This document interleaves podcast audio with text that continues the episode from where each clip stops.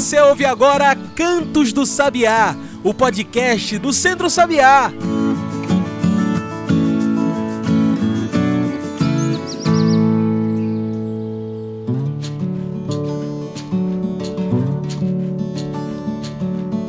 Olá todos e todas que nos ouvem agora pelo Spotify e demais plataformas. Eu sou João Lucas e está começando Cantos do Sabiá, nosso podcast semanal sobre o campo, a cidade e o mundo.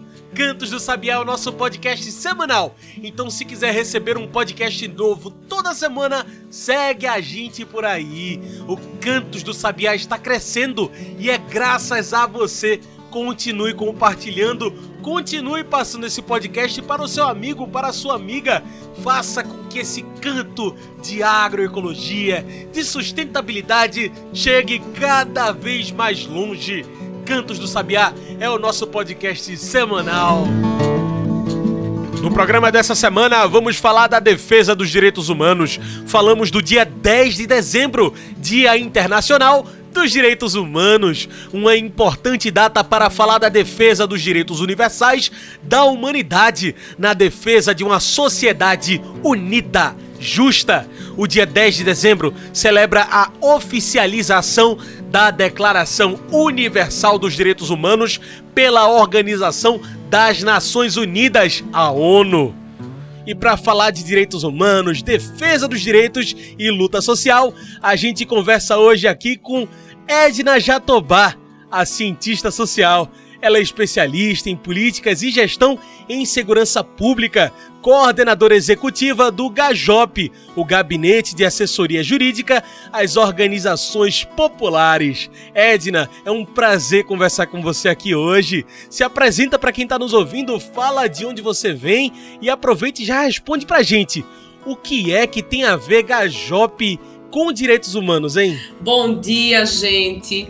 É um prazer estar falando com vocês. Bom dia, João. Obrigada pelo convite. Como você já falou, me apresentou aí um pouco. Meu nome é Edna Jatobá. Eu coordeno o GAJOP, que é o Gabinete de Assessoria Jurídica às Organizações Populares. Eu sou gestora local da plataforma Fogo Cruzado, coordenadora do, da rede Observatório de Segurança aqui em Pernambuco. E eu tenho um carinho enorme pelo Centro Sabiá é, pela ASA. Eu já trabalhei na ASA do programa Uma Terra, Duas Águas. Então, ah, que legal! É enorme. É, são, são experiências que eu guardo para a vida e também fortaleceram a minha trajetória na luta pelos direitos humanos. O que é que o Gajop tem a ver com direitos humanos? Tudo. o Gajop, ele surge, ele surgiu lá em 1981, ele completou 41 anos agora, semana passada, e ele Caramba. surge na luta por direitos humanos, a princípio na luta pela moradia, regularização é, da luta fundiária urbana, depois ele migra aí também imerso nessa, nessa conjuntura das periferias, migra para o tema da violência, é, dá uma contribuição significativa no, na construção dos programas de proteção a direitos humanos no Brasil, Antes era só Provita, agora tem o PPCAM, que é crianças e adolescentes ameaçados de morte, e os programas defensores. Então a nossa luta, ela é pautada por isso. E direitos humanos, ele está em tudo. Ele está no ar que a gente respira, na água que a gente bebe, ou na água que a gente que falta, né? Na, na, na é nossa verdade. casa, nossa vida. Os direitos humanos, eles estão na maneira como a gente se comporta no mundo, na maneira que a gente é, interage com ele. Então, não é só o Gajop que tem tudo a ver com direitos humanos. Todos nós e toda a nossa luta tem tudo a ver com os direitos humanos. Perfeito. E assim, já que a gente já está aqui falando dos direitos humanos, Edna, o que é, o que é isso? O que realmente a gente está falando quando a gente fala de direitos humanos? Se ele está em tudo, como você diz, o, como é que a gente identifica isso? Olha, os direitos humanos eles não caíram do céu e não foram entregues de mão beijada todos eles foram conquistados com muita luta, com muito sangue, suor e lágrimas. Então, é uma coisa que a gente deve proteger com as nossas vidas. A gente tem o direito humano a ter uma alimentação de qualidade. Uhum. a gente tem o direito humano a ter água, a gente tem o direito humano a ter segurança, o direito humano a ter um trabalho, a ter moradia digna, a ter saneamento básico, a ter saúde, a ter educação de qualidade. A gente tem direito humano é, de conseguir fazer nossa participação social ser ouvida. Então, para que política você olhar, para que política você pensar, você vai ver que tem uma construção de direitos humanos sólida uhum. por trás. Então, é um direito que está na nossa vida. Quando a gente olha para o campo e a gente vê a dificuldade do, do acesso à água, e muito discurso também para colocar a seca como grande vilão, como se, olha, se você não consegue ter o seu direito à água, é porque a natureza é assim, você tem que se conformar, você não tem que lutar por isso, porque está dado, né? Na natureza, foi Deus que quis assim. E a gente sabe que não é assim. A gente sabe que se a gente não tem esse direito humano garantido, é porque ele nos foi negado. E por isso que o direito, o, o direito humano ele é, ele está sempre em disputa. É ele pode estar tá na letra da lei, ele pode estar tá ali com toda a garantia constitucional, mas se a gente não tiver em cima, se a gente não tiver organizado em nossos setores para fazer esse enfrentamento, ele não vai existir. E a gente vai ficar sem água, sem comida, sem alimentação, sem segurança, sem escola, sem saúde, sem nada. É verdade, Edna. E isso que você traz é muito importante. É, inclusive, na Carta dos Direitos Humanos, você lê, abre aspas, a dignidade é inerente à pessoa humana, fecha aspas. Edna, por que é tão difícil pôr em prática esses direitos? Por que é tão difícil garantir liberdade, justiça, como promete essa, essa lei? Porque não interessa a todo mundo, né? Existe só uma parcela da população, existe uma parcela da população que acha que os direitos só são para eles, que eles, para ter os direitos deles, eles precisam negar o direito dos outros. É então, a gente vive numa sociedade é, com a dominação de classe muito forte, com a perseguição racial também, né, onde uma branquitude ela sempre se afirma como a dona de todos os direitos, da supremacia da inteligência, da intelectualidade, de tudo, né, e trata as outras pessoas como as pessoas que estão ali para realizar os direitos delas, das, da elite, da, da branquitude, né, da, desse grupo econômico é, que quer ter sempre a manutenção dos privilégios e do poder. Então, tem ali de, de, dizendo que os direitos humanos são para todo mundo, mas tem alguém que ainda faz uma interpretação que são apenas para os cidadãos de bem. E olha que eu não estou falando cidadãos de bem de verdade, não. Estou falando aquele cidadão de bem que a gente passou quatro, cinco, seis anos ouvindo que eram só os cidadãos de bem que iam para a igreja, que não sei o que, não sei o que lá. Então, é uma interpretação que entendia direitos humanos para humanos direitos, ou seja, para você ter direito, você é, lute por ele no sentido de conquistar meritocraticamente, faça jus a isso, e não é. Direito humano, basta você ser humano para você é, ter esse conjunto de direitos. Mas, infelizmente, eles não estão dados, existe uma disputa e é muito difícil conseguir realizá-los em sua plenitude. Quando a gente consegue avançar um pouquinho mais na luta de um, a gente está perdendo do outro lado o outro, é um inferno. Mas, é, é como eu sempre tenho dito, se não existe paz, é, para quem luta pelos direitos humanos, a gente não pode dar paz para quem viola. É isso, e você já deu a letra. Você puxou aí é, Bolsonaro, enfim, o, o, governo que está se finalizando. E pensando nele, eu ressalto aqui que a Anistia Internacional fez uma lista com mais de 30 violações de direitos humanos e retrocessos que ocorreram nos mil dias, primeiros mil dias do governo de Jair Bolsonaro, que está chegando ao fim agora, é, ao fim de 2022.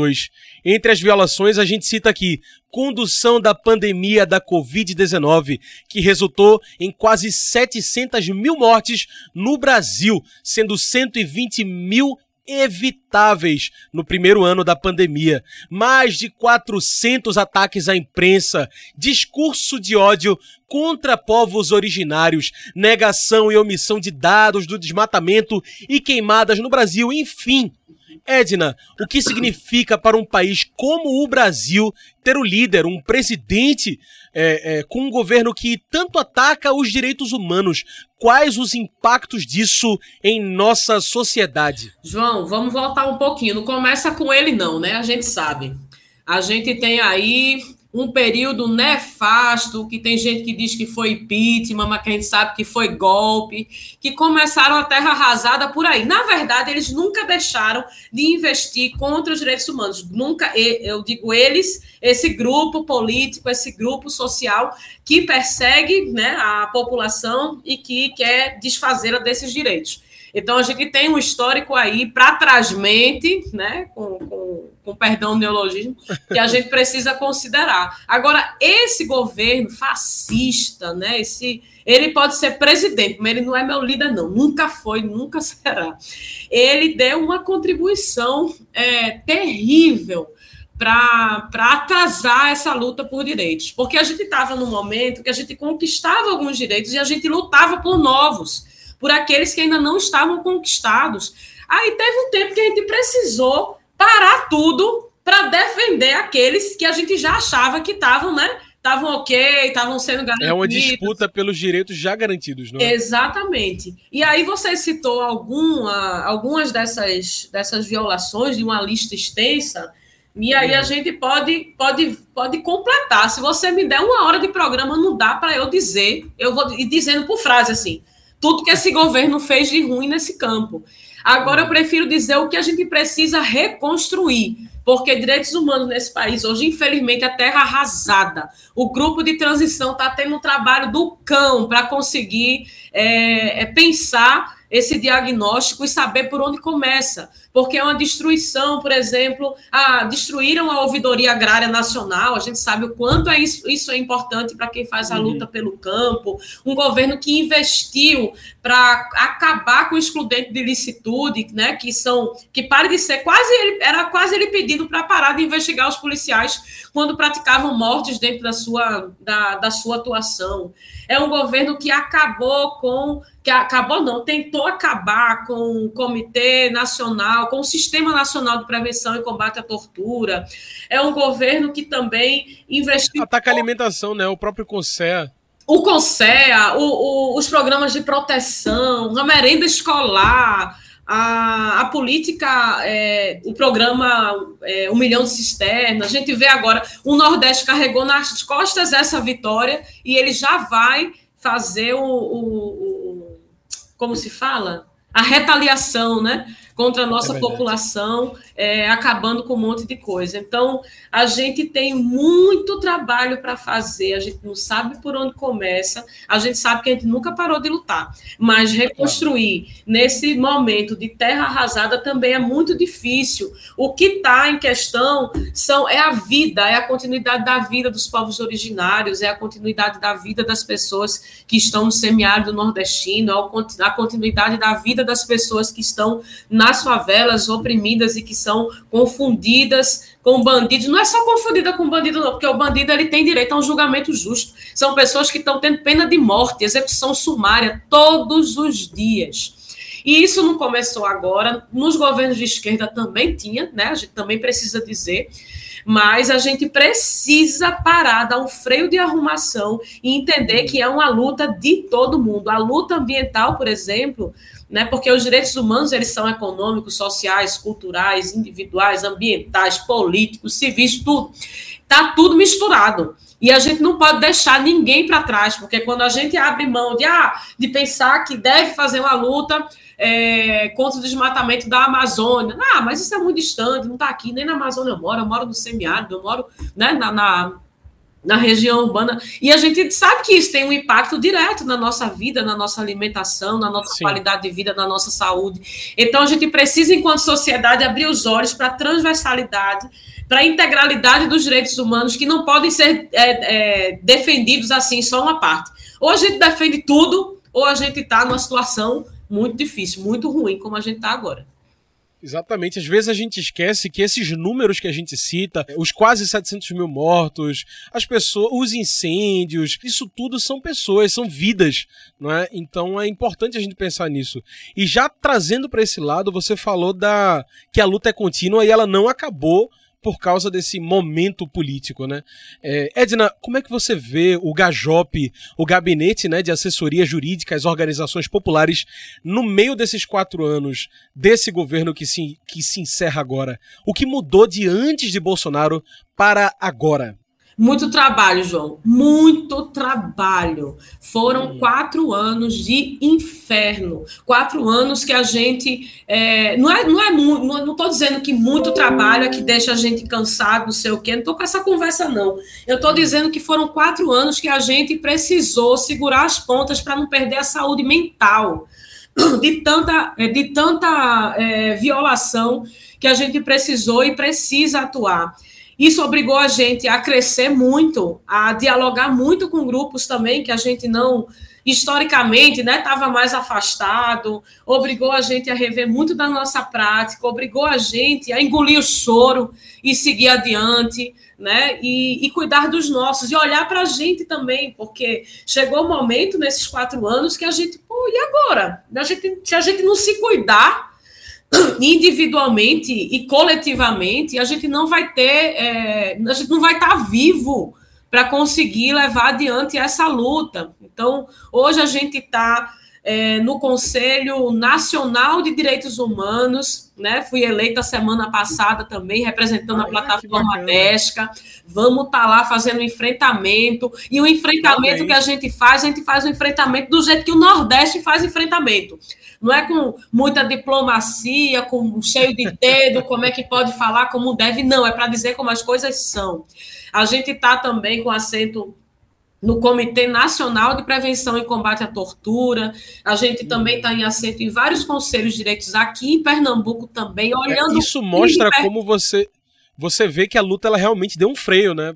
Olha quantas coisas estão retornando, quantas coisas estão podendo ter esse espaço novamente. Pois é, e, e quanta coisa tem que deixar de existir, né? Porque uma, uma das preocupações, a gente tem dialogado é muito com as equipes de transição, tanto no campo dos direitos humanos, de criança e adolescente, também no campo de segurança pública, é a necessidade também de revogaço é de chegar assim, ó, rasgando papel. Eles estão rasgando papel? Eles rasgam papel para esconder. A gente quer rasgar papel para mostrar, para mostrar como deve ser feita uma política séria de direitos humanos, uma política com transparência, apontando que é o que deve ser mudado e quem deve ser responsabilizado. Porque a gente, claro, a gente tem que seguir adiante, tem que reconstruir o que foi terra arrasada, mas a gente não pode abrir mão de perseguir a responsabilização desses envolvidos, porque a gente sabe que uma história que é apagada, ela tende a se repetir. A gente precisa aprender muito com os companheiros da luta de memória e verdade para buscar essas responsabilizações, para que a gente possa virar a página é, desse capítulo nefasto da nossa história nos direitos humanos. Excelente, Edna. Pensar nos direitos humanos é pensar em futuro, passado, presente. É imaginar justiça onde vemos violência, silenciamento. É preciso defender nossos direitos. Mas como defender? Como se colocar nas trincheiras da luta social? Vai pensando nisso que agora a gente faz um curto intervalo e já volta para continuar aqui conversando com Edna Jatobá. Hoje falando de direitos humanos e resistência.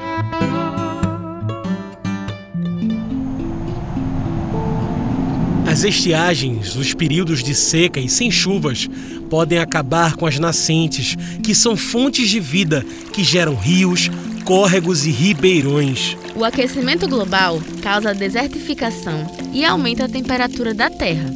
Desse jeito, as nascentes morrem e os rios deixam de existir. Sem nascentes, não há água para a população, para as plantas e animais. Sem, Sem nascente, não há vida. É por isso que precisamos defender a nossa água. É por isso que precisamos reflorestar. E para isso, fazemos as agroflorestas. A agrofloresta é um jeito de plantar alimentos, colher frutos e cuidar da natureza, tudo isso ao mesmo tempo. E tudo isso sem veneno. Agroflorestas ajudam na defesa das nascentes e protegem as reservas de água para que nunca sequem. O reflorestamento contribui para diminuir os efeitos do aquecimento global. As temperaturas descem e as águas podem seguir o seu curso. Com agroflorestas é garantida a defesa da água, é garantida a defesa da vida. Agroflorestas salvam vidas, mas só tem um jeito de fazer tudo isso reflorestando. Preserve as águas. Preserve o meio ambiente. Refloreste. Uma campanha do Centro Sabiá.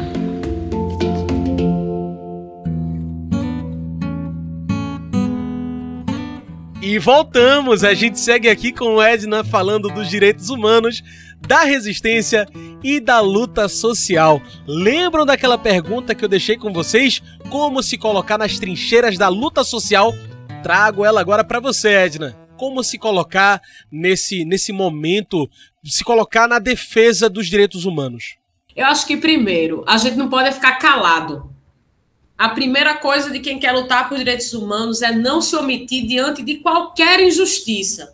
A gente não precisa, para lutar por direitos humanos, só estar tá dentro dos conselhos, dos comitês, dentro uhum. da política partidária, dentro do movimento estudantil. Não, a gente pode defender direitos humanos de onde a gente estiver sabe? Desde sentado na sala da nossa casa e ver um ato de, de, de, racismo, né? um ato de homofobia e pontuar na hora, fazer a discussão na hora sobre o que aquilo representa para a vida das pessoas, desde estar fazendo política no mais alto escalão né, da, da, da, política brasileira. Então, tem tarefa para todo mundo.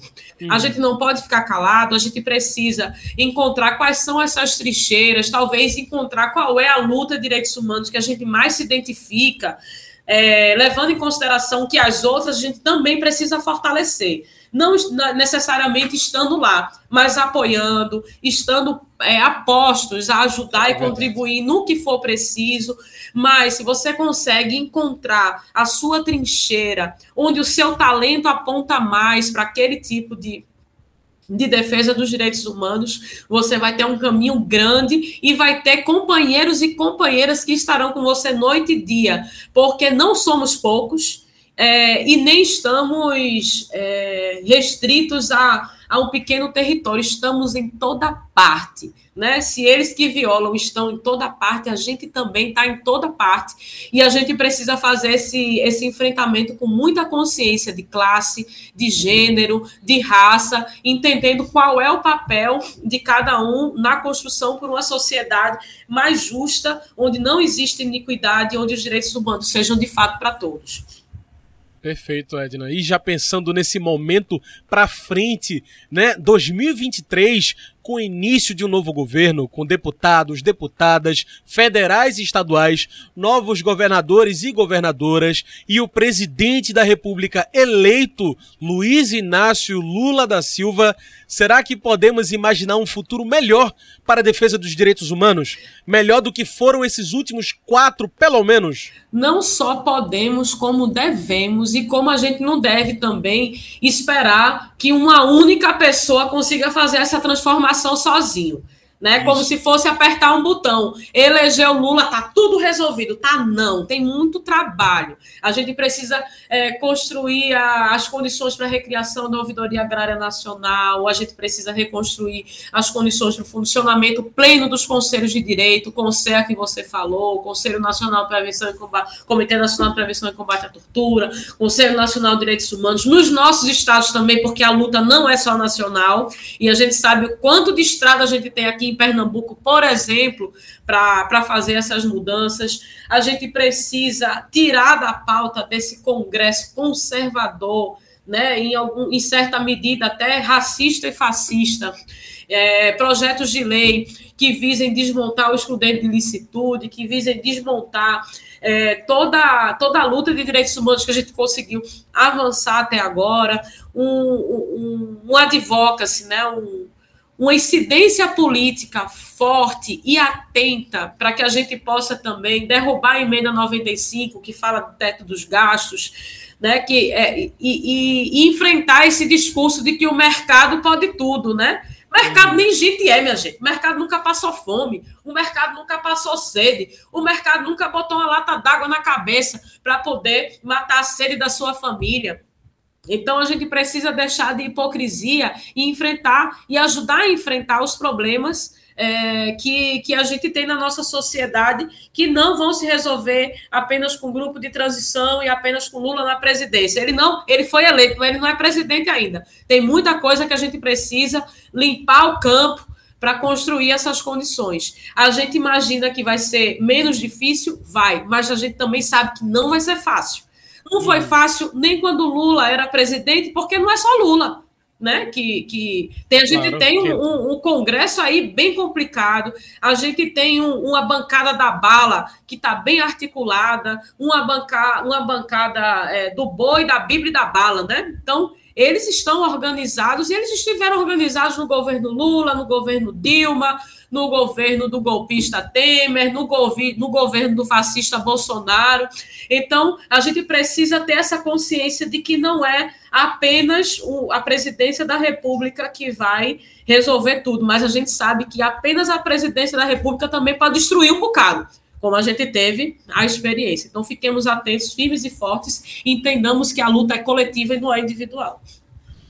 E Edna, a gente até aqui já falou de vários, é, várias organizações, falou de conselhos, falou da segurança, mas como é que a gente consegue colocar isso para quem está nos ouvindo? O que é esse tipo de mudança que vem com esse governo, que vem com, com o novo ano político, é, implica no dia a dia? Tá, vamos dar o exemplo das cisternas. Foi com luta política que a população do campo conseguiu é, uma política nacional de ampliação ao direito à água. Tanto para as cisternas né, da água de bebê, da, da menorzinha que fica lá Muita gente chama de caixa. Quando eu trabalhei na ASA, Sim. eu ia para Minas, chamava caixa. Meu Deus, a caixa é a cisterna. Quanto da grandona, né? Para você conseguir, de, de 50 e tantos mil litros, para você conseguir produzir, para você conseguir alimentar os seus animais, enfim. A gente sabe o quanto a quebra nessa política, a destruição dessa política, ela reverberou diretamente dentro da casa das pessoas que moram no semiárido. Sim. A gente sabe o quanto a quebra de uma política que não valoriza a merenda escolar impactou diretamente na nutrição aqui também da cidade, das crianças que vão para a escola. A gente sabe o quanto de uma quebra na, numa política que lute por uma segurança pública de qualidade impactou no número de mortes pela polícia nos últimos anos, que foram os maiores né, da série histórica do Brasil. E essas pessoas que morrem não são de outro planeta, não. Essas pessoas que morrem, elas têm nome, elas têm CPF, elas, elas trabalhavam, elas sustentavam suas famílias, elas eram, como diz uma amiga minha, um amor de alguém. Então, tudo que a gente vê se destruir no campo dos direitos humanos, o efeito é imediato. O direito humano à saúde, se não fosse o SUS, a gente diz que a gente poderia ter é, salva a vida de muita gente. Mas se não fosse o SUS, muito mais de, de, de, de 700 mil pessoas poderia ter morrido. Se não fosse a construção é, de militantes aguerridos no campo da saúde, do direito humano à saúde, que lá atrás conseguiu estruturar um sistema único. Então, os efeitos do esfacelamento de uma política de direitos humanos, elas são, ele é, os efeitos deles são perceptíveis e imediatos a todo mundo que mora é, nesse país. Perfeito, Edna. E essas escolhas que fazemos para nossos representantes políticos também precisa passar pelo olhar dos direitos humanos, então? Deve, né? Aí eu acho um negócio engraçado. A gente faz um esforço danado para botar Lula presidente de novo e escolhe um, um, um, congresso desse naipe, dessa qualidade. Meu Deus do céu, minha gente, como é que a gente bota? A gente quer mudança, coloca o, o, o Lula lá para ele conseguir, é, é, que a gente consiga dialogar para uma sociedade melhor, e a gente bota um monte de gente jogando contra ele. Elege um monte de gente que tá nem aí para a nossa luta, nem aí para o nosso povo. Então a gente também precisa ter essa consciência política. Meu Deus do céu, como é que é isso? Você é, coloca um, um, um presidente e coloca contra ele também ao mesmo tempo. Que danada é isso? Então, a gente precisa repensar também as nossas escolhas. Não, a gente não pode ser curral eleitoral de ninguém, a gente não pode é, não ter visão crítica dentro da igreja, ouvir e obedecer como se fosse um bicho. O que o pastor da sua igreja diz não é assim. Não é assim. Se vocês aí, todo, eu não estou dizendo que todo evangélico é fundamentalista, não. Eu estou dizendo que Jesus Cristo, ele foi quem mais ensinou como a gente devia tratar o nosso próximo, e não é nada disso que essas pessoas aí que estão falando em nome dele está dizendo que é o certo. Não é. Então, haja de acordo com a sua consciência. Você quer ter água na sua cisterna, então vote Lula, mas também eleja um Congresso que preste porque senão não vai adiantar nada. Se você quer uma política responsável de regularização fundiária, de distribuição de terra, como é que você elege uma bancada da, da, da do boi, né, que está interessado só em abrir pasto?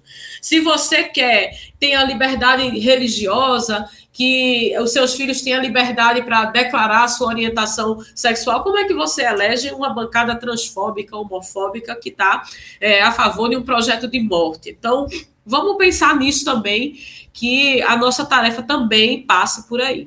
Perfeito, Edna.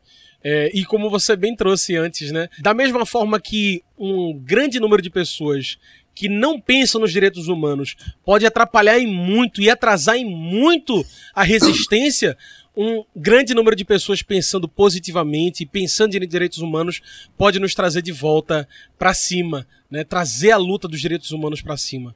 É, é mas não é, não é só pensando, não, né? É pensando não, e agindo. Claro. Vou pegar emprestado um, um dito lá que as igrejas dizem muito: a fé sem obras é morta. Não adianta ter fé e não fazer nada. Então a gente tem que ter fé e esperançar no mundo melhor, mas se a gente não botar a mão na massa para construir, não, ele não vai chegar, não. Perfeito, muito bem. Como nossa conversa tá chegando ao fim, eu trago o nosso quadro especial do podcast, que é o Mete o Bico. Mete o Bico, vocês já sabem, é o quadro em que o convidado, a convidada trazem seus pontos finais para a discussão e metem o bico na questão. Bora lá? Edna, a Declaração Universal dos Direitos Humanos traz que, abre aspas, Todos são iguais perante a lei e têm direito, sem qualquer distinção, à igual proteção da lei. Fecha aspas. Como dizer isso aqui no Brasil, o país da desigualdade racial, onde 46,8% dos lares chefiados por mulheres negras sofrem com insegurança alimentar? No quinto país com mais taxas de homicídio de mulheres, onde o número de casos de violência contra os indígenas em 2021 é o maior dos últimos nove anos como garantir direitos humanos no país da desigualdade. Mete o bico. Vixe, chega até um desânimo agora. é difícil, viu? É difícil esperançar num país com todos esses índices, mas a gente também precisa pensar no quanto a gente caminhou para chegar até aqui. O quanto, se não fosse a nossa luta, a gente poderia estar num buraco muito mais fundo do que a gente está hoje, com muito mais iniquidade, com muito mais desigualdade, com muito mais morte, com muito mais violência. A gente não está nem de longe é, no país, no, num grau de país que a gente queria estar, tá, de dignidade, de igualdade. E olha que eu estou falando igualdade no nosso direito de ser desigual. Não é igual todo mundo é, tem as mesmas oportunidades. Não tem. Quem não tem as mesmas oportunidades, ele tem que ter as mesmas condições né, de chegar aonde se precisa. Então, é difícil mesmo, muito difícil esperançar num campo desse. Eu estou esperançando, vejam bem, no campo da segurança pública. No campo é, onde, em Pernambuco, por exemplo, se morre cerca de 3.500 pessoas por ano. Eu estou esperançando no campo da letalidade policial. Então, é difícil esperançar todos os dias conversando com mães que perderam seus filhos é, por uma política de uma, de, de, uma polícia racista, que entende a cor da pele preta como alvo. É difícil, é, é insuportável em algumas vezes, mas a gente não pode abrir mão de fazer essa luta porque a gente também tem conseguido é, avanços importantes. Embora eles tenham sido destruídos nesses últimos seis anos, mas a gente reconstrói, porque a gente tem essa capacidade. Agora a gente precisa de mais gente, de mais mãos, mentes e corações para fazer essa luta e fazer o nosso país, o que a gente ouviu muito nesse último mês, feliz de novo. Não que ele seja feliz na sua plenitude, eu espero que ele chegue lá mas a gente já foi muito mais feliz do que a gente é agora e a gente precisa acreditar na nossa capacidade enquanto povo, enquanto sociedade civil organizada de fazer as transformações necessárias.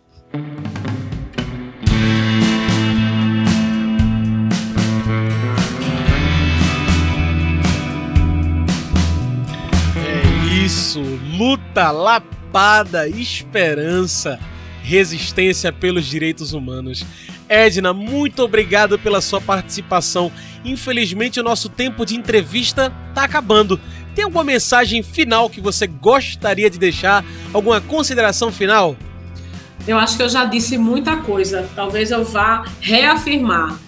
E é isso. É, a gente não faz política de direitos humanos com, só com flores, só com sorrisos, só com resignação e com diplomacia tem hora que a gente tem que botar a faca no dente mesmo, sabe? Ir para o enfrentamento. A gente precisa dizer o que tem que ser dito. Não tem que ficar com medo, ah, vai ficar ruim, vai ficar chato, vou magoar. Não, a gente tem que causar. Porque a gente já ficou calado por muito tempo e deu o que deu, né? A situação que a gente está aí. Então, eu costumo dizer que a gente deve fazer a defesa dos direitos humanos, mas que essa defesa deve ser firme e intransigente e fecho dizendo: se não há paz para quem defende os direitos humanos, não deve haver paz para quem viola. Vamos embora que essa luta é grande.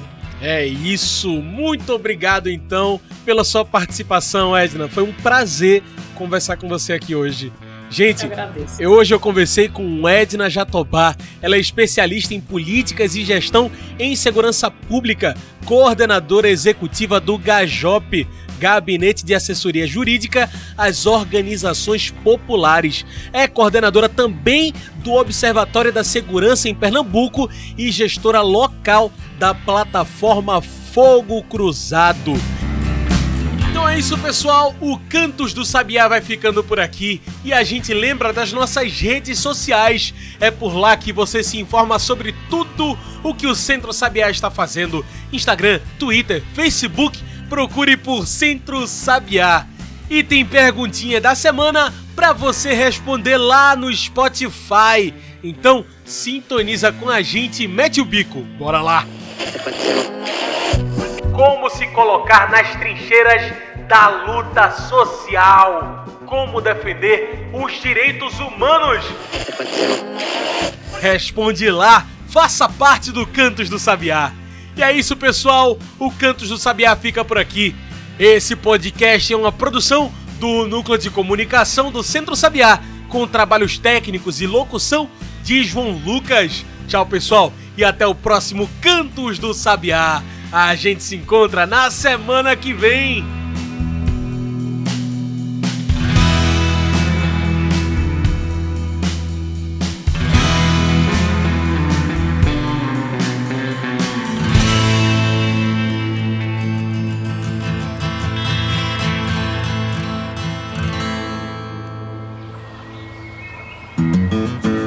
Você ouviu Cantos do Sabiá.